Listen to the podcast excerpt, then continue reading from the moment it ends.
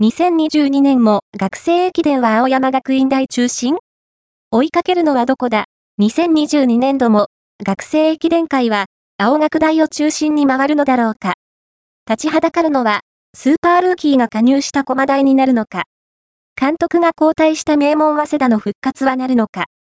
春のシーズンから各校の現状を見る。